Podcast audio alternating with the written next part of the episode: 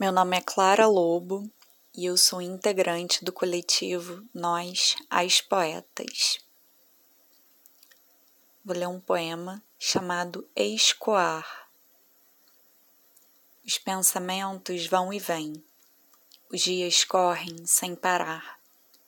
Meus sentimentos saltam por entre os dedos. Não consigo encontrar a palavra. Ela anda perdida em mim. Ela anda desliza pelo meu corpo. Tenho gosto por palavra escorrida. Palavra escorrida é palavra viva.